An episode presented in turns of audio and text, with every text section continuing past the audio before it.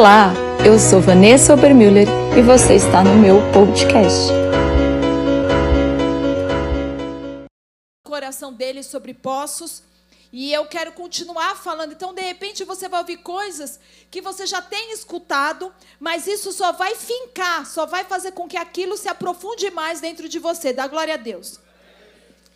E eu quero começar com um versículo lá de Provérbios 13, 22, e eu vou pedir a ajuda do, da galera do Data Show. Eu sei que eu preciso usar óculos, mas eu me nego a usar.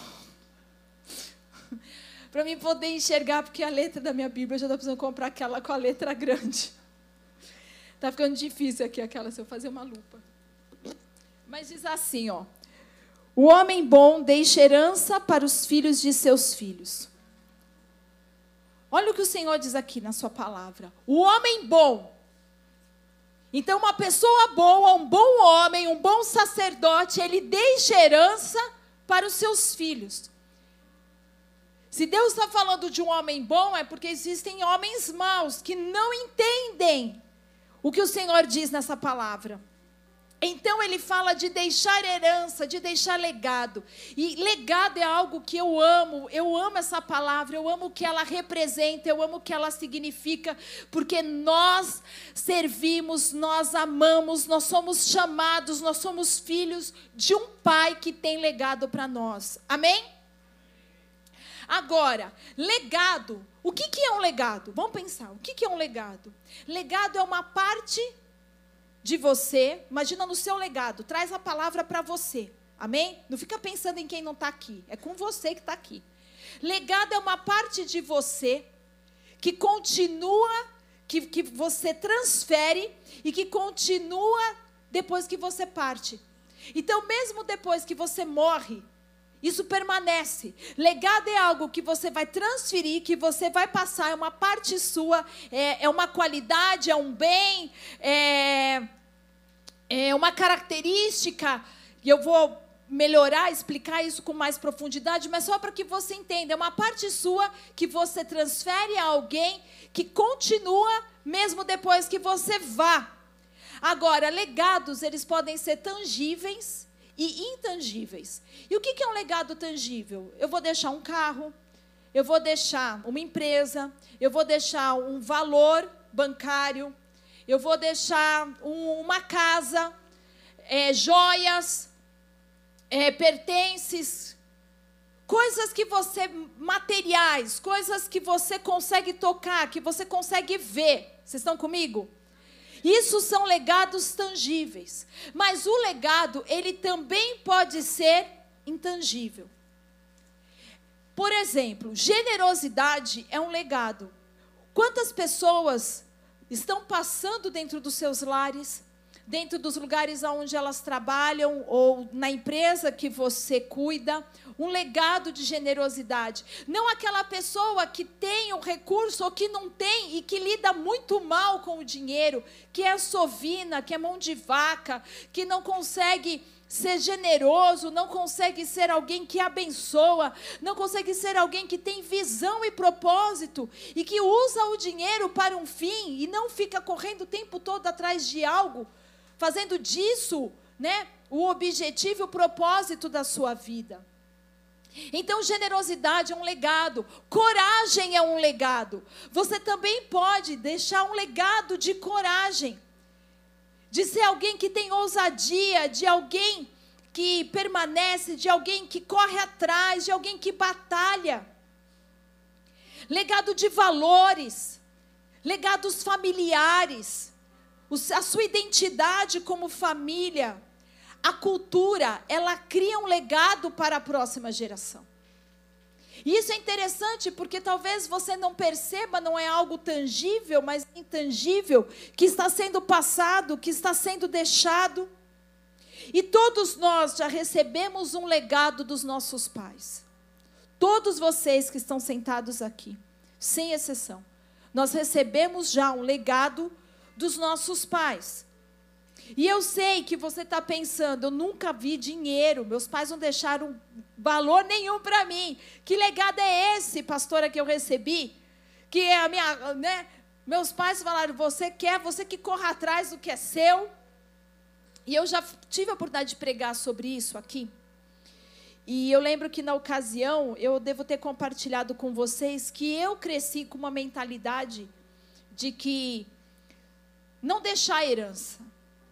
Porque era aquilo, ai, meus filhos, eles que corram atrás do dele, eu tenho que correr atrás do meu, porque assim me foi passado. Mas quando eu vim para Cristo, eu tive a oportunidade de andar do lado de homens e mulheres de Deus que eles falavam assim: você precisa deixar legado. E eu comecei a entender a pre... quão precioso é você ser um pai e uma mãe que pode dar legado, deix... dar herança para os teus filhos, deixar algo para os seus filhos. Mas ensinar o coração correto para que eles administrem isso. Vocês estão me entendendo? Então, o legado se você só pensou em dinheiro, você está pensando fora de foco. Você está pensando fora da mentalidade do reino. Você está pensando fora da vida de um cristão, porque o foco, o alvo da vida de um cristão são as coisas do reino e elas são invisíveis. Amém? As coisas do reino não são visíveis, elas são invisíveis, permanentes e eternas. Agora, o dinheiro ele vem e vai, tem sempre indo e tem sempre chegando, né? Mas a fonte de todo o recurso é permanente. Vamos lá. O dinheiro ele está sempre indo e vindo. E isso não é o foco das coisas do reino, mas a fonte do dinheiro, ela é permanente, é um legado intangível. Ela é eterna, porque quem é a fonte de todo recurso? É Deus. Diga Deus. Por isso, todos já recebemos algo dos nossos pais, seja através do seu DNA físico. Você tem um legado, características, talvez o mesmo cabelo, o mesmo olho, o mesmo tom da pele. Tem o tique que faz igual. E você também recebeu um legado espiritual. Agora, todos recebemos um legado e deixaremos um legado. Todos nós. Cada um de nós recebemos um legado e deixaremos um legado. E o legado que você transmite é o mais importante de todos. O legado que você vai deixar é o mais importante. Agora, qual será o tipo de pensamento que virá à mente das pessoas quando citarem seu nome no dia que você partir? Para para pensar. O que será que elas vão falar de você? Pelo que você vai ser lembrado? Que tipo de pessoa, que tipo de legado? Por quê? Porque nós estamos construindo, todos nós, independente da idade que você tenha, você está construindo ainda o seu legado. E qual é o tipo de informação, de realidade que você está construindo? Deus nos direciona a construir legado, e o pastor falou isso, para gerações.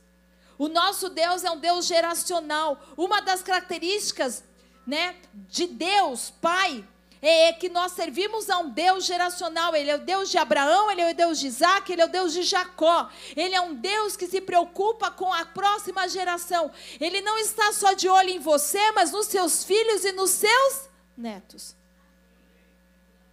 Ele está de olho. E isso você tem que trabalhar agora, porque legado ele é construído. Diga para alguém, legado, legado é construído. As promessas feitas a Abraão só poderiam se cumprir geracionalmente. Quando Deus fez promessas a Abraão, elas não tinham como se cumprir todas nele, elas eram promessas geracionais. E então Abraão precisava ter em mente a construção de um legado. Vocês estão me entendendo? Quando Deus fez uma promessa para Abraão, ele, ele entendeu: peraí, o Deus que está prometendo que a minha descendência vai ser tão numerosa quanto as estrelas no céu, quanto a areia do mar, que através de mim todas as nações serão benditas, que as famílias serão abençoadas. Ele entendeu que aquilo não era só para ele, aquilo se estenderia por todas as gerações que viriam dele. E quando eu tenho essa noção, eu preciso trabalhar de uma forma a construir o legado, porque se Deus me deu uma promessa e eu não estou construindo um legado, ela está se perdendo. Então, cada um de nós que estamos aqui, precisamos ter muito claro o que eu estou construindo. Qual é o legado que eu estou construindo? O que eu estou fazendo com a promessa? Quantos tem quem aqui tem promessa de Deus na sua vida? E o que você está fazendo com isso? E o que você está construindo? O que você está edificando sobre isso? Salmos 78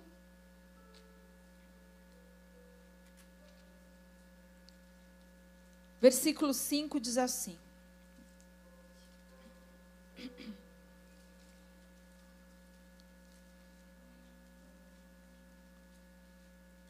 Ele decretou estatutos para Jacó. Tá bom o som, gente? Tá?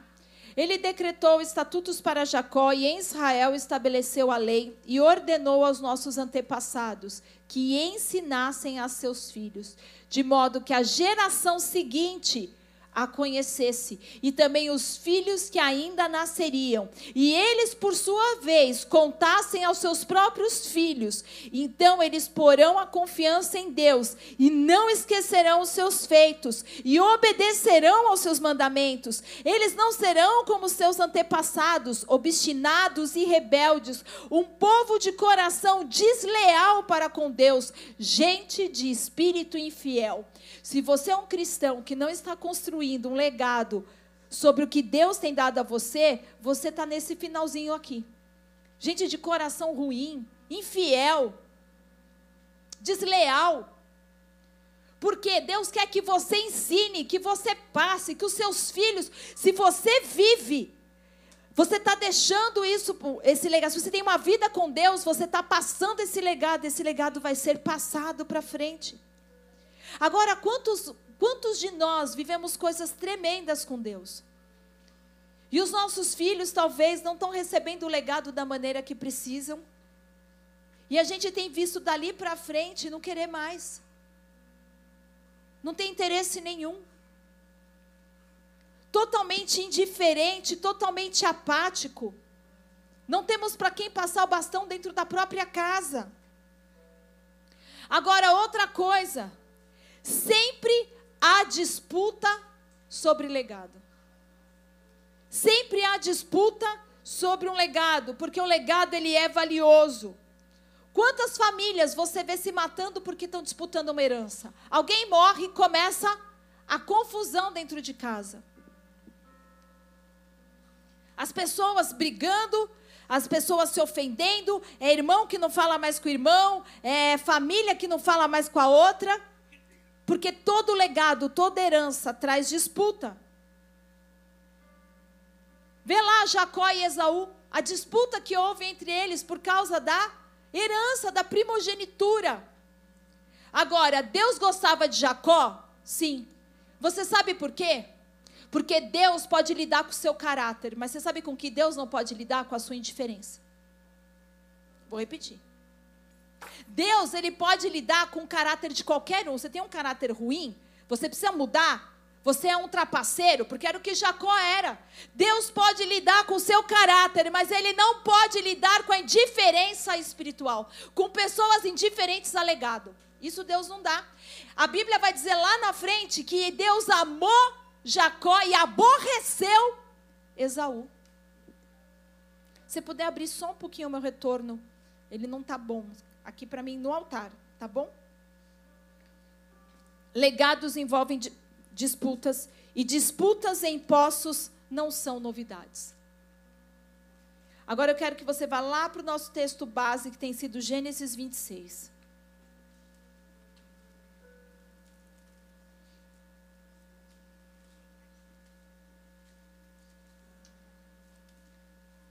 Põe uma música aí para cima para esse povo não dormir.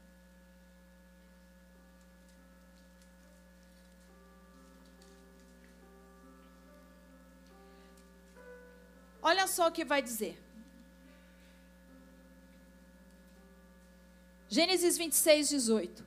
Isaac reabriu os poços cavados no tempo de seu pai Abraão, os quais os filisteus fecharam depois que Abraão morreu, e deu-lhes os mesmos nomes que seu pai lhes tinha dado. E eu quero te falar sobre o que é filisteu. Eu sei que filisteu você sabe, que ele é um povo que guerreava contra Israel, mas espiritualmente falando, o que representa o povo filisteu? É, filisteu, eles eram entulhadores de poços. Repete comigo. Filisteu são entulhadores de poços. Agora, a palavra filisteu significa rolando, né, na poeira, transitório, indo e vindo, vagando. Desviar-se de um curso verdadeiro, rejeitado. Habitantes da Filístia, um povo que vivia em constante inimizade com Israel. Pessoa guiada pelo materialismo. Filisteu, ele é algo que se opõe. E eu sei que eu, por exemplo, assim que eu começo a ler, alguém que está rolando no pó, indo e vindo, vagando, quem que faz isso?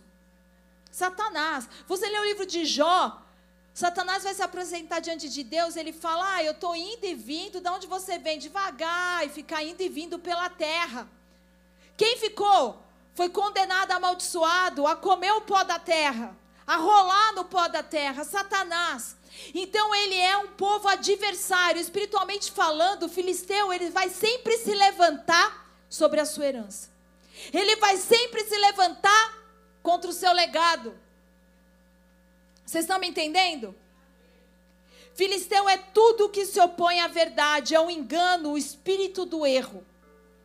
Você lembra do mais famoso filisteu citado na Bíblia? Quem é? Vamos lá, igreja, comigo. Quem é o filisteu mais famoso da Bíblia? Golias. Agora, Golias era pequeno ou era grande? Grande. Golias era um gigante. Ficamos assustados e aterrorizados com alguns pensamentos que vêm na nossa mente. Quando você está cavando um poço, quando você está construindo um legado, você começa a receber ataques na mente como os que você está recebendo agora, como os que você recebeu a semana inteira que passou, como você vem lutando, que são como gigantes. E agora o que, que esse gigante fazia? Intimidava. O que, que esses pensamentos na sua mente têm feito? Te intimidado. Mas você é tão pequeno. Você não tem condição de construir nada. Olha como você só tem vergonha para passar de legado. Você é um Zé Ninguém. Nada do que você faz dá certo. Quantos estão me entendendo? Então nós vemos esse espírito se levantar quando você começa a construir algo em Deus. Quando você começa a cavar um poço e diga assim: Eu sou um cavador de poço. Não, você não é.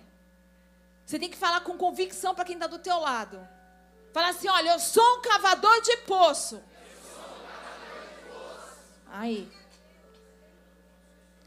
E agora o que, o, que, o que nós entendemos?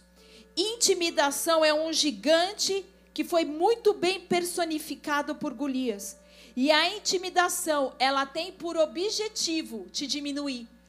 Quem que vem contra, contra Golias? Davi. Davi era grande? A Bíblia diz que Davi era pequeno. Porque toda vez que a intimidação se levanta, quando as pessoas olham, se você parar para olhar, você sempre vai se ver pequeno. Mas Davi era pequeno? Em estatura, sim. Mas em Deus, não. Vocês estão me entendendo? Toda vez que você for construir algo, pode até ser que o inimigo queira te mostrar o quão pequeno você é. Mas você precisa lembrar que em Deus, quem é o gigante? Diga assim: eu. O gigante sou eu. Então, a, a, o objetivo de Golias era diminuí-lo. E a intimidação ela deve ser vencida com sua própria armadura. Porque pessoas que lutam suas batalhas usando os métodos dos outros falham. Toda vez que você vai lutar sua batalha, querendo usar o método do outro, a armadura do outro, o que funcionou para o outro, dá ruim. Você falha e aí você fica frustrado, mas deu certo para todo mundo. Mas andar com Deus não é receita de bolo. Não é.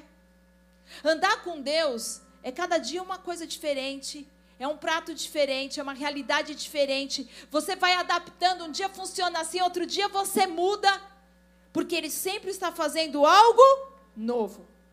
Como que Davi pôde construir e cavar o seu poço, porque ele fez uma declaração aberta e verbal da verdade, confrontando a guerra na sua mente. Estou falando do filisteu espiritual, a guerra na mente. Amém? Filisteus são pensamentos de. Filisteus são pensamentos de intimidação, mas eles desaparecem rapidamente quando você declara a palavra. Entendeu? Vem para te intimidar, Lê. Mas na hora que você declara a palavra, vaza. Só por um acaso, um cão para que você venha contra mim com paus e gravetos. Davi fala: Olha, não é no meu nome que eu estou indo, mas o nome do Senhor dos Exércitos eu vou contra. E você não afrontou a nós, você afrontou ele.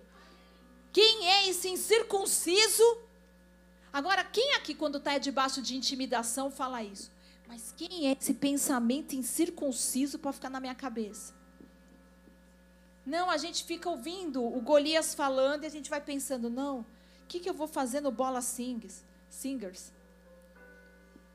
Vou não. O que, que eu vou fazer no evangelismo? Por que, que eu vou aceitar o convite da Denise, do Caio, da Elisa para ajudar no Pretins? Eu não tenho nada para oferecer. Sou tão pequeno. Por que, que vai contar comigo? Agora, o que, que é um poço? O que, que é um poço, igreja?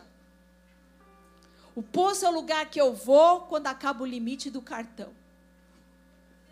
O que, que é um poço? O poço é para onde eu vou quando termina o relacionamento. O que, que é um poço? O que, que é um poço? Vai. Cadê os homens aqui? Vai, fala o que, que é um poço. Buraco. Não, o que, que é um poço? Um poço.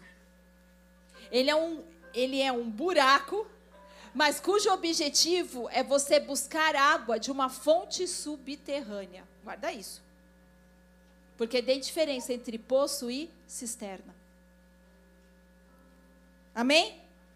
Então, poço, ele é uma fonte de provisão, ele é uma fonte de vida. Mas o objetivo do poço é alcançar o lençol freático, é alcançar onde tem água pura, água limpa, água que flui, não água parada. E o que nós precisamos entender? Que poço representa abastecimento e provisão. Abre lá em Números 21, versículo 16 a 17.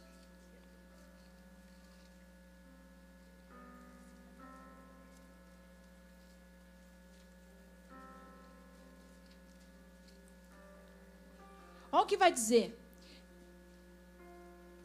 De lá prosseguiram até Ber, o poço onde o Senhor disse a Moisés: Reúna o povo e eu lhe darei água. Então Israel cantou esta canção: Brote água ao poço, cantem a seu respeito, a respeito do poço que os líderes cavaram, que os nobres abriram com cetros e cajados. Poço representa uma oportunidade, porque um poço pode parecer pequeno, mas está conectado a um vasto suprimento subterrâneo. Poço é uma oportunidade. Talvez o que você está fazendo, talvez o legado que você está construindo possa parecer pequeno, mas se ele estiver cumprindo o propósito, ele está conectado a uma fonte inesgotável. Vocês estão comigo? Então, poços representam abastecimento e provisão. Que mais? O poço, ele fala de encontro com Deus. Uau! Se eu sou alguém que Deus chamou para cavar poços, é porque Deus também me chamou para encontros com Ele, encontros com a presença dEle, encontros com aquilo que me muda de quem eu era, para quem eu devo ser, para quem Ele me chamou para ser, para viver na realidade do reino. Gênesis 16, versículo 13 ao 14, vai dizer assim. Você vai anotando aí, depois você confere em casa. Este foi o nome que ele deu ao Senhor que lhe havia falado. Tu és o Deus que me vê. Pois dissera: teria, eu visto aquele que me vê? Por isso o poço que fica entre Cádiz e Bered foi chamado Beer Lairoi. Olha só, ninguém está fora do alcance do Pai. Essa palavra me enche. Ninguém está fora do alcance do Pai. Aqui nós vemos, né, o Senhor alcançando, tendo um encontro com o homem aonde? Num poço. Agora, sabe que mais? Poços são encontros de adoração.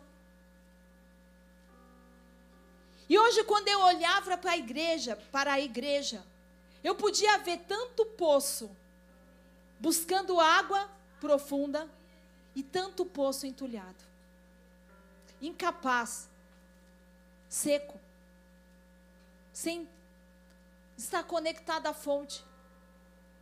Foi feito, foi desenhado para ir a lugares profundos, como Ezequiel 47 diz: ir às águas profundas, buscar as águas profundas. Toca no ombro de alguém e fala assim: você foi chamado para ir às águas profundas, não para dormir no culto.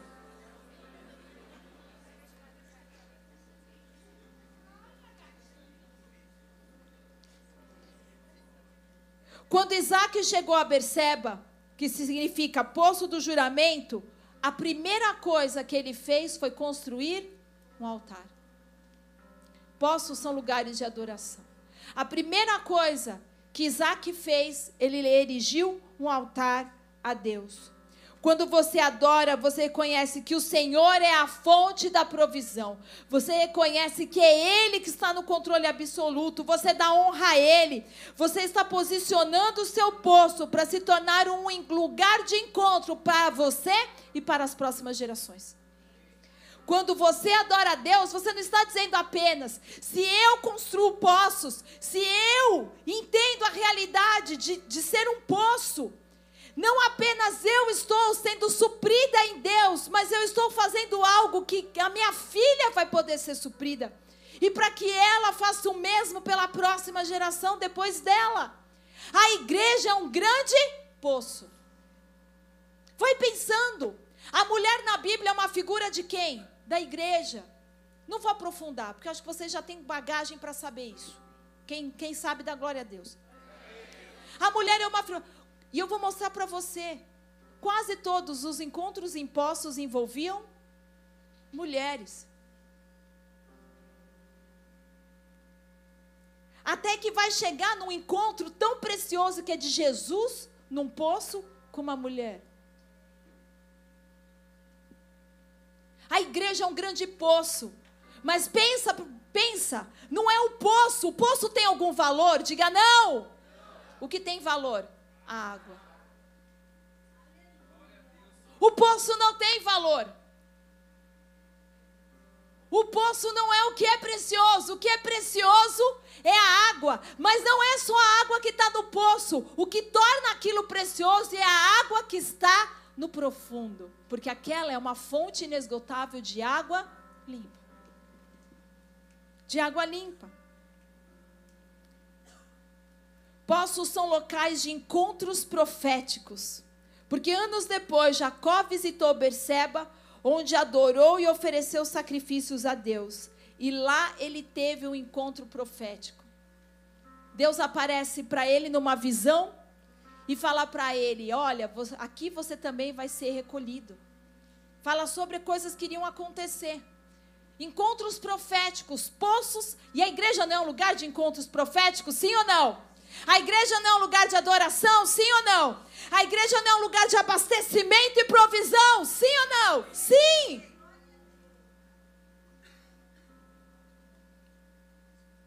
Então nós temos Isaac. Isaac prosperou e se tornou uma ameaça. Por quê? Porque prosperidade sempre atrai inveja. Ninguém inveja a tua luta, ninguém inveja o teu deserto. Agora prospera. Troca de carro para você ver.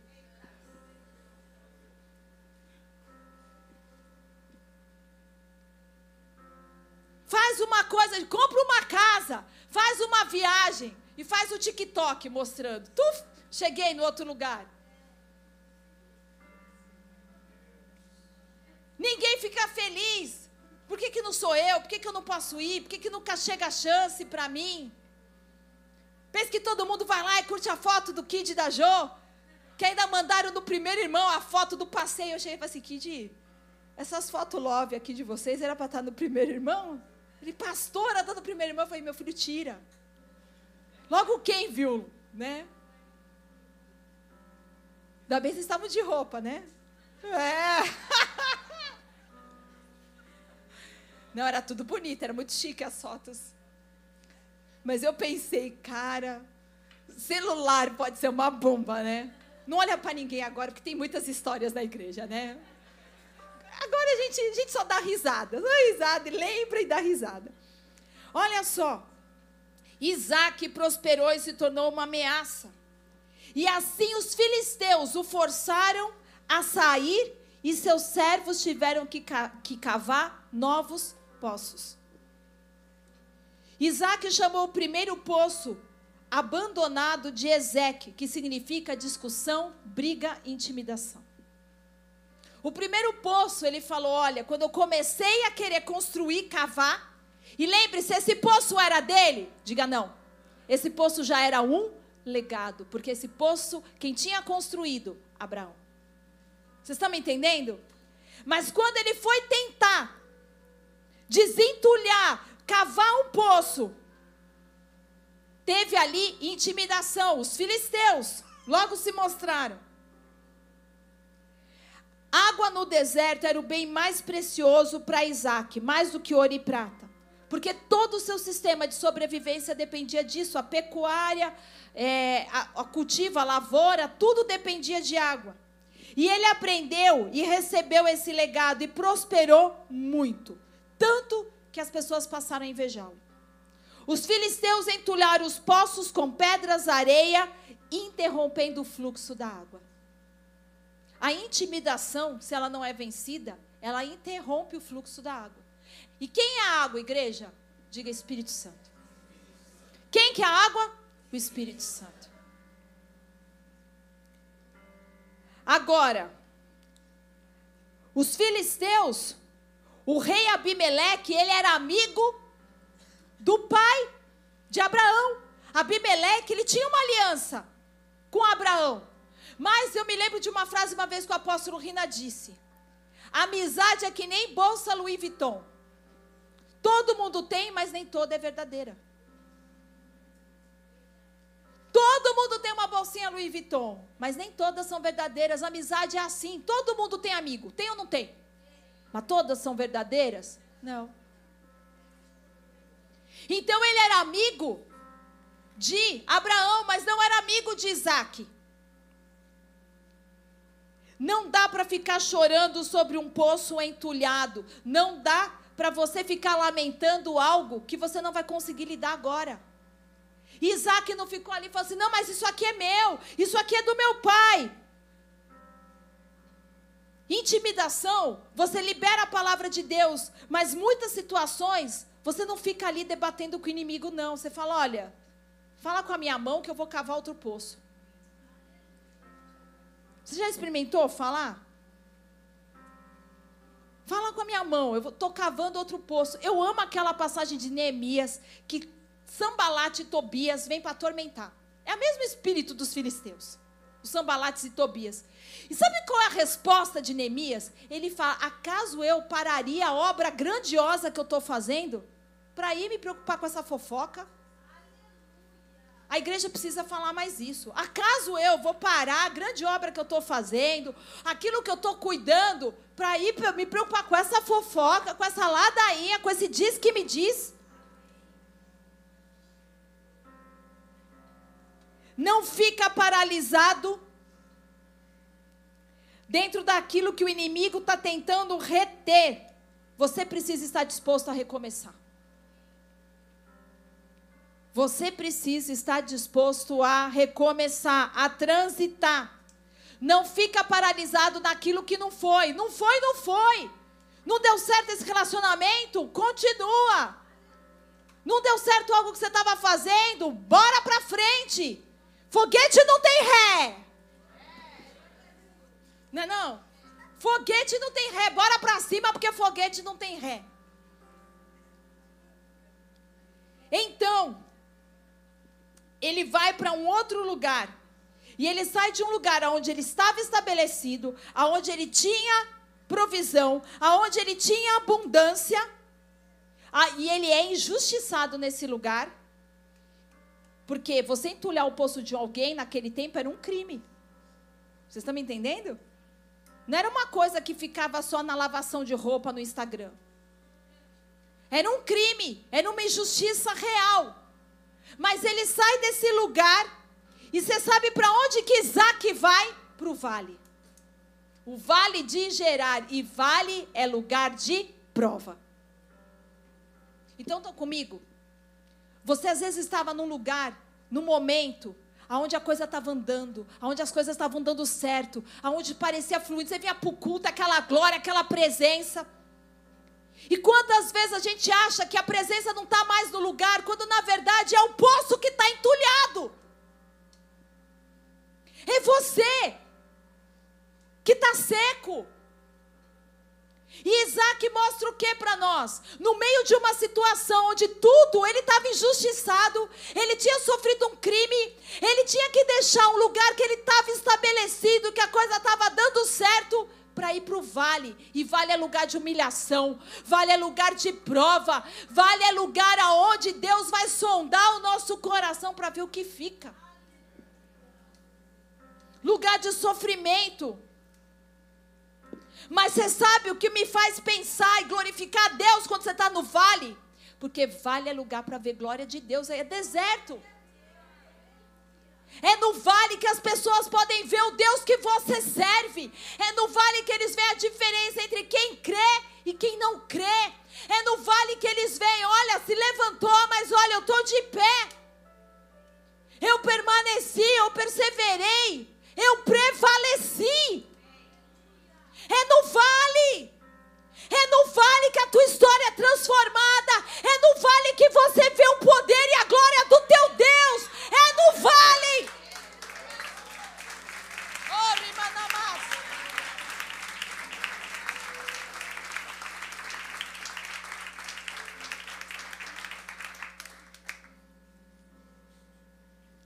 e então o que acontece?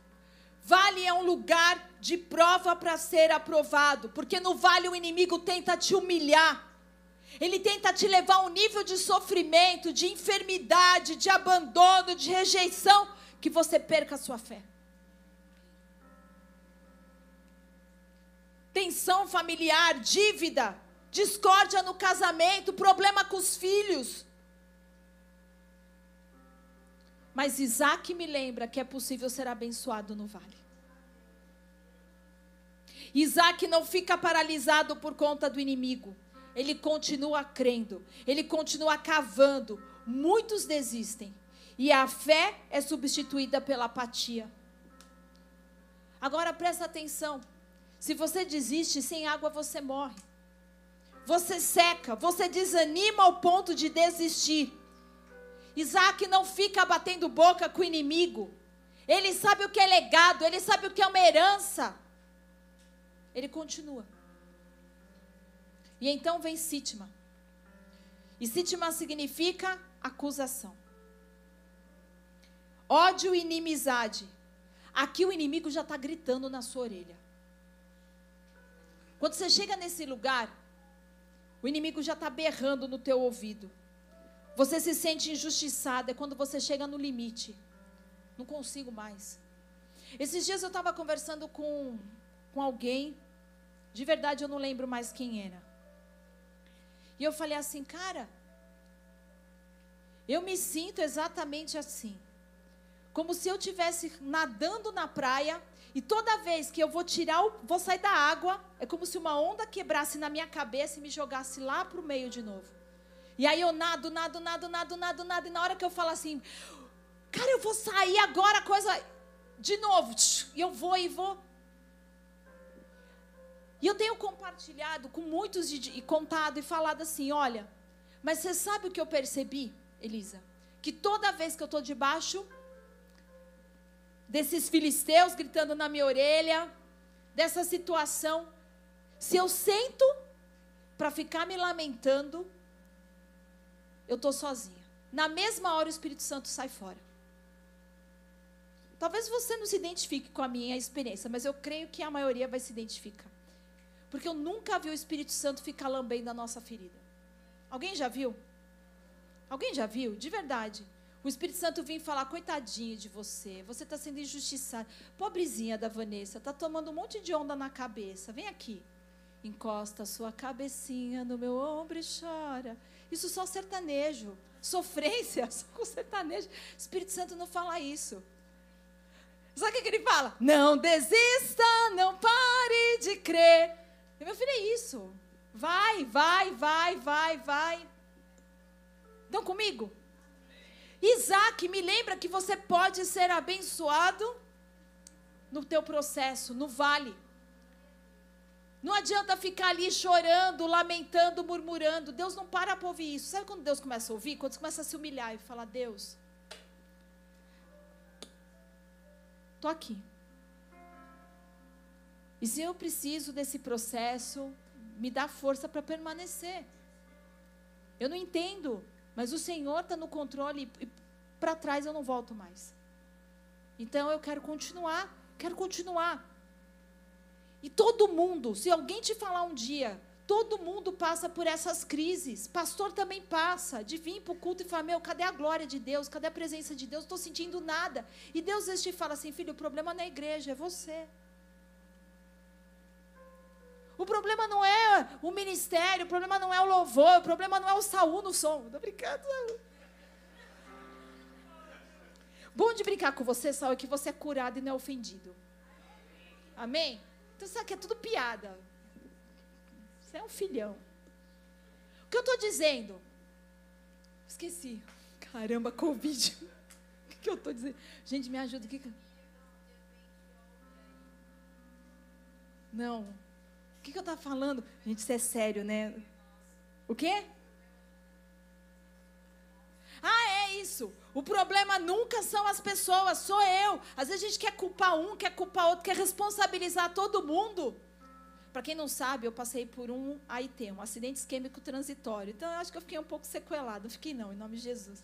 Então dá uns brancos assim na minha cabeça. Amém? Dá glória a Deus.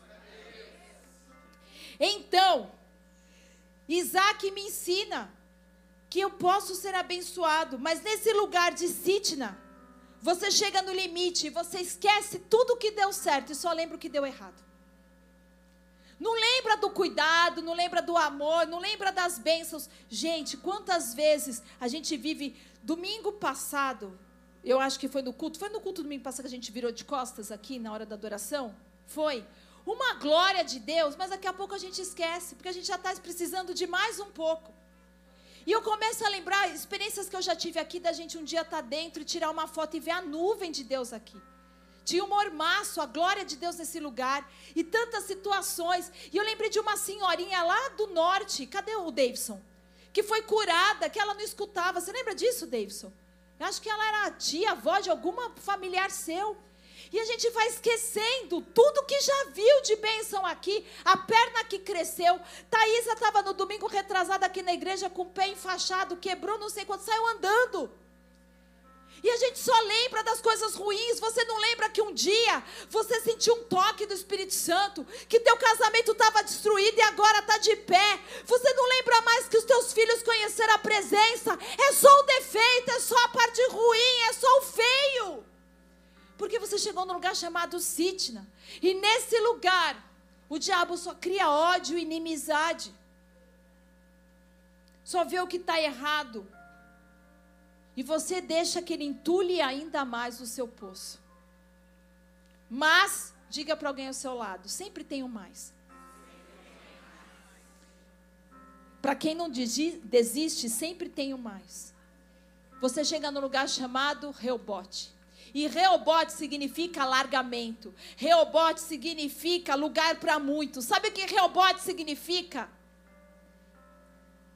Espaço para todos. que a igreja tem que ser, né? Um espaço para todos. Reubote. Isaac constrói o seu poço em outro lugar. E a fé que te impulsiona a recomeçar do nada.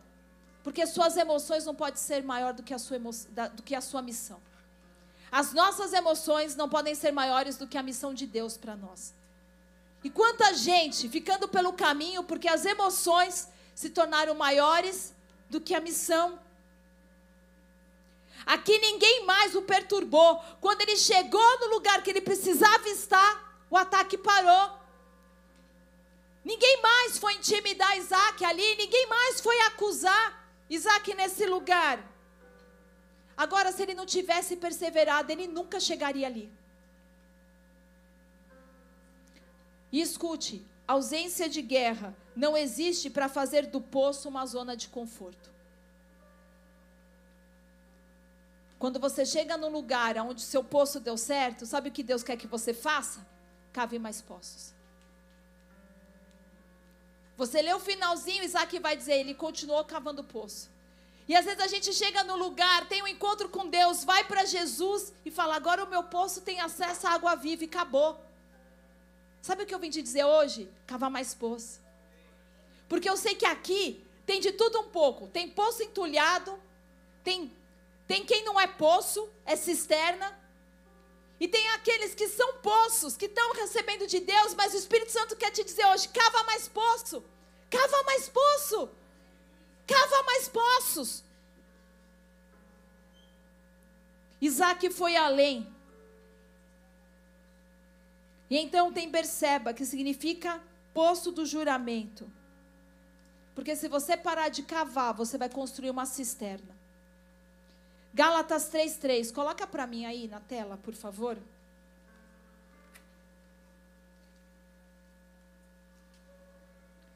Vai dizer assim: Será que vocês são tão insensatos que, tendo começado pelo Espírito, querem agora se aperfeiçoar pelo esforço próprio? Será que foi inútil sofrerem tantas coisas? Se é que foi inútil, Aquele que lhes dá o seu espírito e opera milagres entre vocês, realiza essas coisas pela prática da lei ou pela fé com a qual receberam a palavra? Será, igreja, que vocês tendo começado como um poço, estão querendo se aperfeiçoar agora como uma cisterna? Querendo ser esforço próprio? Jeremias 2,13 vai dizer assim: O meu povo cometeu dois pecados abandonaram a mim, a fonte da água viva, e criaram para si cisternas. Deus não quer que você seja uma cisterna, porque você sabe qual é a diferença do poço e da cisterna? Cisterna ela capta a água da chuva. E a água da chuva na cisterna, ela começa a acumular no fundo sujeira. O poço não. Quanto crente um dia recebido, tendo recebido algo da parte de Deus, se tornou uma cisterna, porque nunca mais continuou buscando água na fonte. Então vem para o culto, pastor. Recebe essa palavra e a água desce. Desce ou não desce? Desce. Deus está falando ou não está? Mas quer acumular aquela água e achar que aquilo é um legado que você tem como passar. Queridos, todo mundo que é brasileiro sabe melhor do que ninguém que água parada dá é esse o seu legado, dengue espiritual?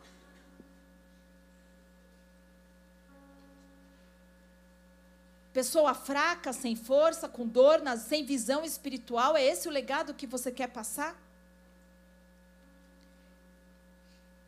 Cisterna, por sua própria natureza, não pode suprir água viva.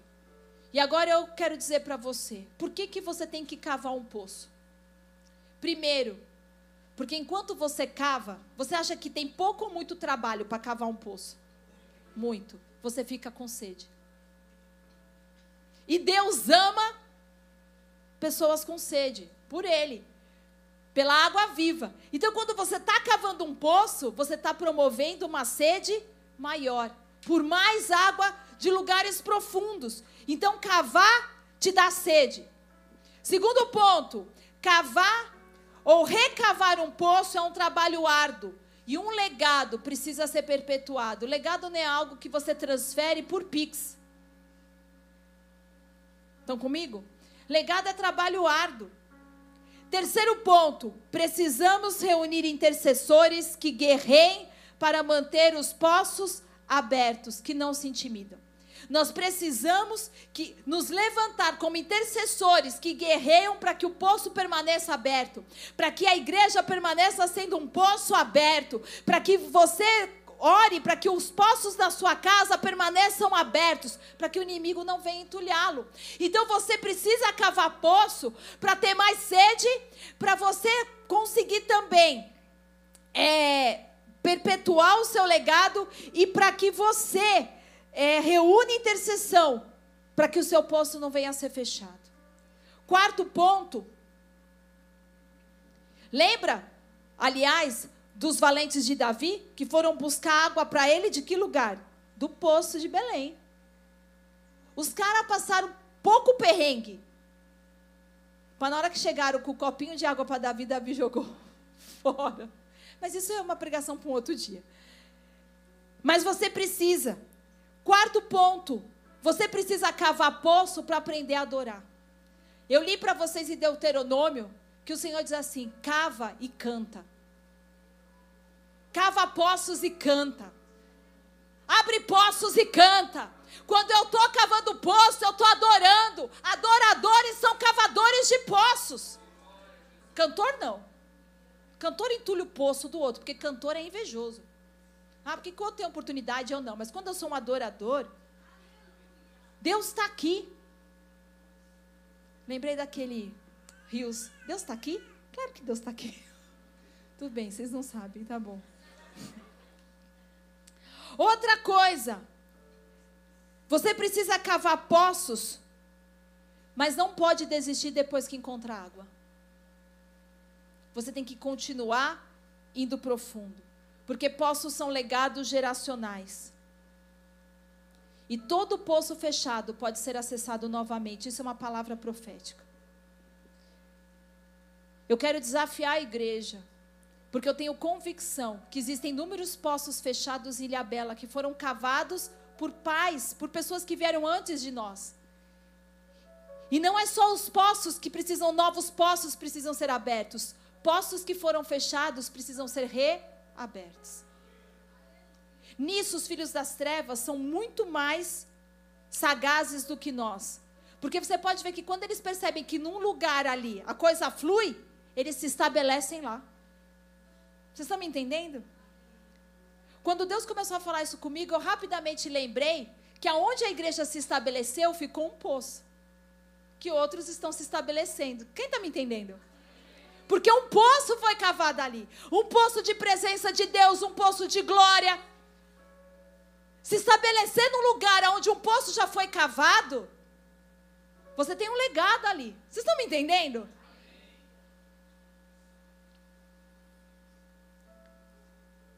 Poços representam o próprio Espírito Santo. João 7,38. O que, que Jesus vai dizer? Que dele flui rios de águas vivas. Que ele é fonte de água viva. O poço é o próprio Espírito Santo, né? A água.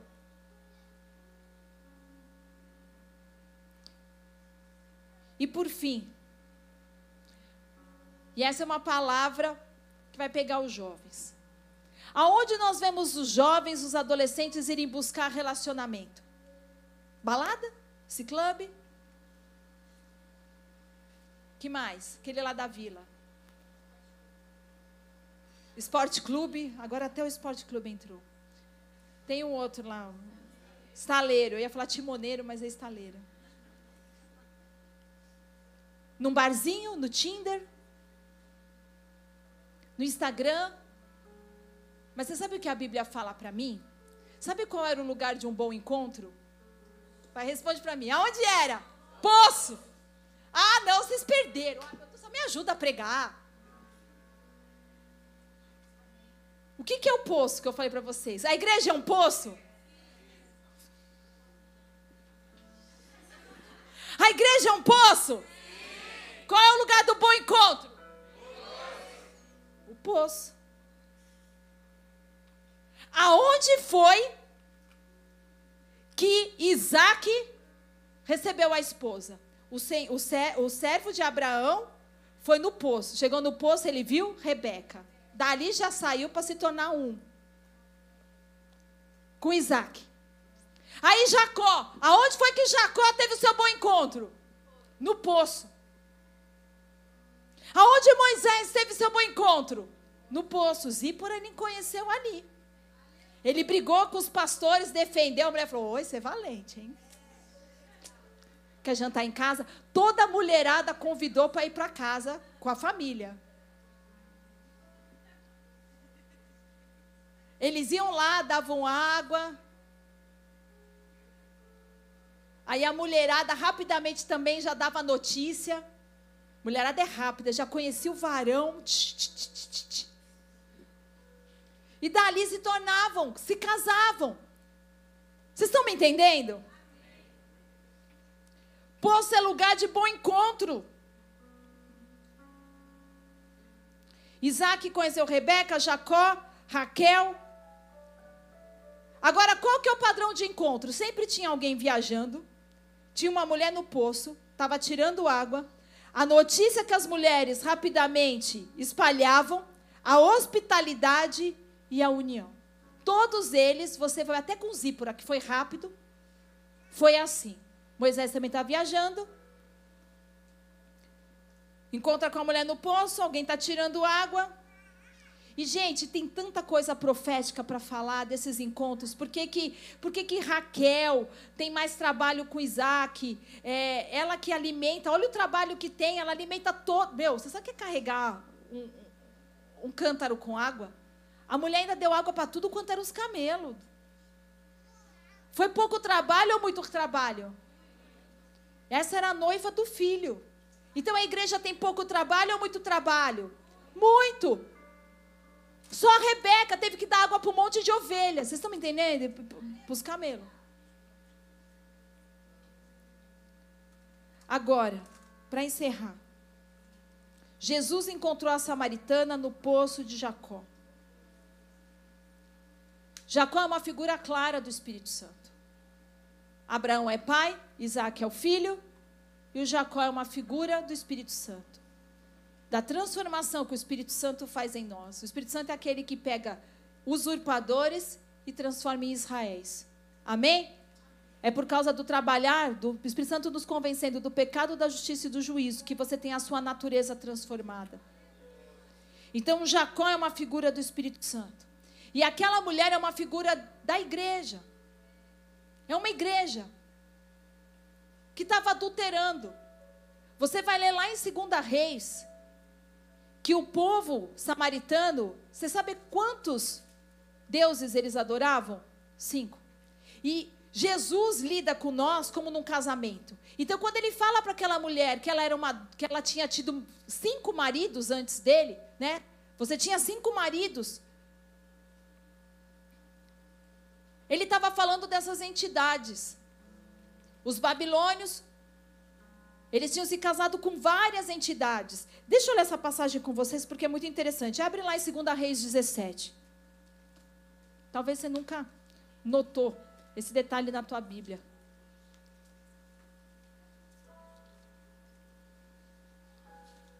Segunda Reis 17, versículo 27. 29. No entanto, cada grupo fez seus próprios deuses nas diversas cidades em que morava e o puseram nos altares idólatras que o povo de Samaria havia feito. Os da Babilônia fizeram Sucote e Benote, os de Cute fizeram Nergal, os de Amate fizeram Azima, os aveus fizeram Nibás, os sefarvitas queimavam seus filhos em sacrifício a Adrameleque, deuses de Sefar, Sefarvaim. Eles adoravam o Senhor, mas também nomeavam qualquer pessoa para lhe servir como sacerdote nos altares idólatras. Adoravam o Senhor, mas também prestavam culto aos seus próprios deuses, conforme os costumes das nações de onde, de onde haviam sido trazidos. Então Jesus vira para essa mulher e fala assim: Olha, você teve cinco maridos. E essa água que você quer beber, ela fala assim: é tu maior do que o nosso pai Jacó, isso é idolatria. Porque ela dá mais valor para o poço do que para a água. É o que a tradição faz, é o que a religião faz. E aquela mulher no poço, fora casada com cinco maridos, é uma figura do adultério espiritual. E Jesus fala assim: olha, você precisa quebrar, porque isso está entulhando o seu poço. Isso faz você ter sede. Muito poço é entulhado pela idolatria. Muito poço é entulhado por causa do adultério espiritual, pelas coisas que você colocou no seu coração que estão à frente de Deus, pelas prioridades erradas. E o Senhor está falando para nós, como falou para aquela mulher que é uma figura de uma igreja, em adultério espiritual. Jesus é cristocêntrico, a igreja é cristocêntrica. O, tudo que nós temos de mais precioso na igreja é o próprio Jesus. É por Ele, para Ele, sem Ele nada pode ser feito. E o teu poço pode estar entulhado quando você perde esse fundamento, essa rocha que é Cristo de buscar a água e ter a prioridade de águas mais profundas, porque se contentou em ser uma cisterna. E o pior, gente convencendo, Deus queria fazer de tantas pessoas um poço e eu vejo outras contaminando outros para serem cisternas. Quando você bebe da água da vida, você pode abrir novos poços. Você sabe quantos qual foi o legado de Jacó? Doze filhos, doze poços. Todos tinham dois, dois, dois. Isaac e Ismael. E Agar também foi encontrada num poço, pedindo para morrer. Aí você vê Isaac e Esaú, mas Jacó, só o Espírito Santo pode multiplicar. Você vê que quando chega em Jacó, no poço de Jacó, os filhos são herança do Senhor. O legado de Jacó foi doze, doze poços. E cada um teve que aprender a buscar água no profundo. Por isso, existem poços de avivamento. Quantas pessoas. Você sabe que quando eu pensava a respeito disso, e você para para pensar, por exemplo, na Inglaterra, Quantos avivalistas abriram poços naquela terra? E talvez hoje você olha para eles e eles parecem tão distantes de Deus. Pensa nos Estados Unidos, quantos avivamentos ali, quantos poços abertos, a Rua Azusa, o Billy Graham. Imagina quantos poços estão abertos. E porque se passou lá atrás, você acha assim, esse poço foi fechado, teve o seu tempo e o que Deus tem me falado, começa a abrir poços que já foram abertos. Começa a recavar poços que já foram abertos. Eu tenho certeza que o Brasil, ele tem mais uma característica de cavar novos poços do que abrir poços, porque a gente não tem uma grande história de avivalistas. Nós temos, mas não como talvez essas nações. Mas Deus está nos chamando então para poços novos.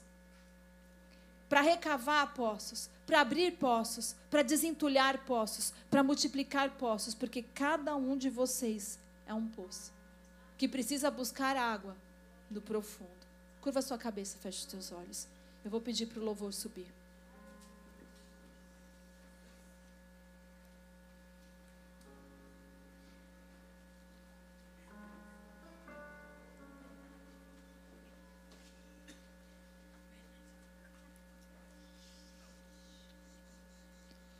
Eu sei que o pastor já falou a respeito também de legado.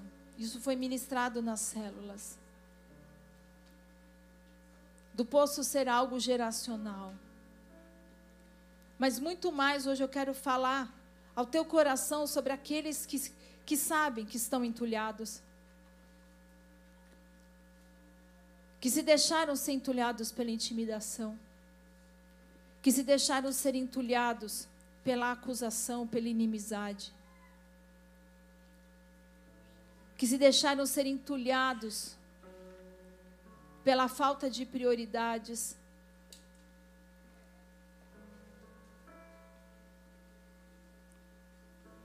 Quando começou a adoração no culto, eu tive uma visão.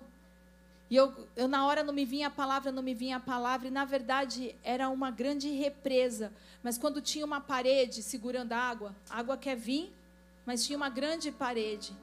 E o Senhor me falava: Eu vou quebrar com isso, para que os poços sejam cheios. Mas não com a função de nos represar, isso vem para refrigerar você. Isso vem para te lembrar qual é a sua natureza. Isso vem para te lembrar qual é o teu propósito. Você foi feito para ser cheio de água viva.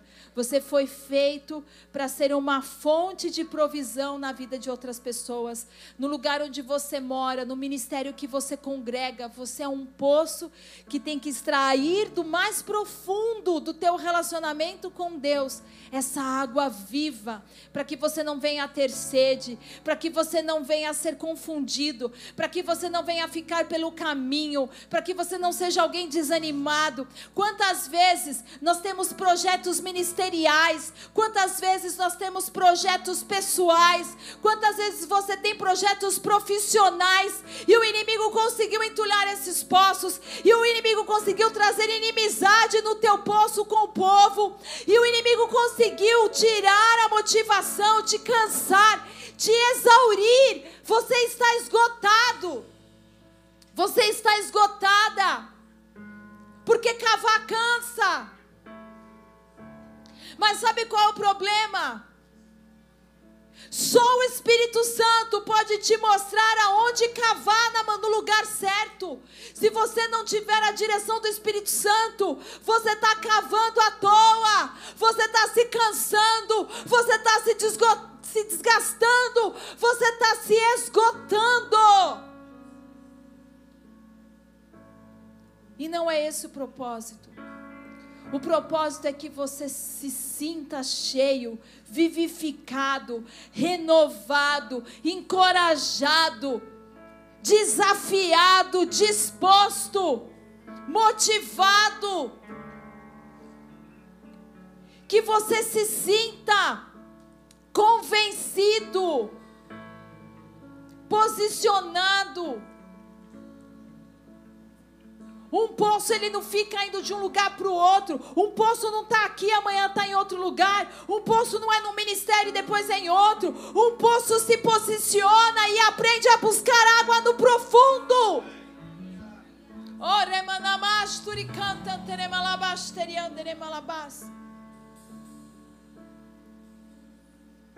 O meu clamor quando eu vim para essa casa essa noite foi: Deus, desentulha o meu poço. Desentulha o meu poço. Mas às vezes você precisa se esvaziar de você.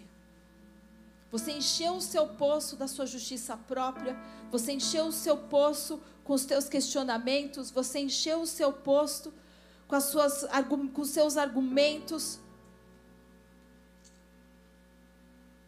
Se esvazia. Porque o Espírito Santo realmente quer te encher. O Espírito Santo, esse é o desejo do coração, ele é atraído pela nossa sede. O Deus da abundância é atraído pela tua escassez. Jesus diz: aquele que quer ser curado precisa confessar que está doente, aquele que quer ser cheio precisa confessar que está vazio, aquele que quer receber fonte de águas vivas. E olha que tremendo que ele diz que é Quer entender por que você é um poço? Porque Jesus olha para ele e fala: Você agora quer buscar por um método, você agora quer buscar com uma vasilha, com um cântaro. Ah, mulher, ah, igreja, se você me conhecesse, eu faria um poço em você que jorra vida, que jorra água para a vida eterna. Do seu interior fluiriam rios de águas vivas, não de uma água parada, não de um culto, não de uma ministração não de uma célula, mas de um relacionamento. Ah, igreja, se você se relacionasse comigo, a samaritana, se você soubesse quem é que te pede água, eu abriria um poço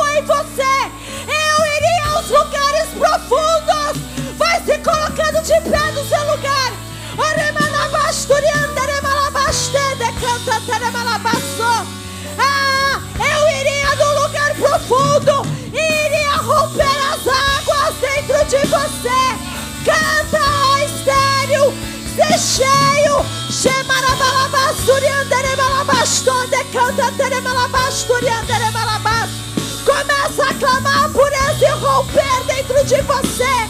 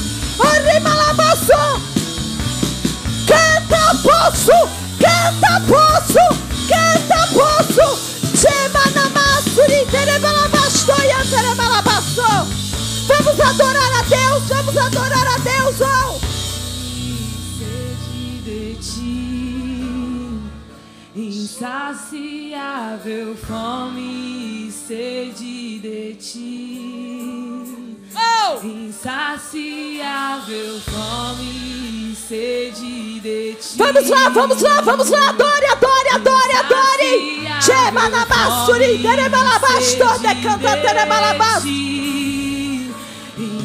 Vamos lá, vamos lá. Fome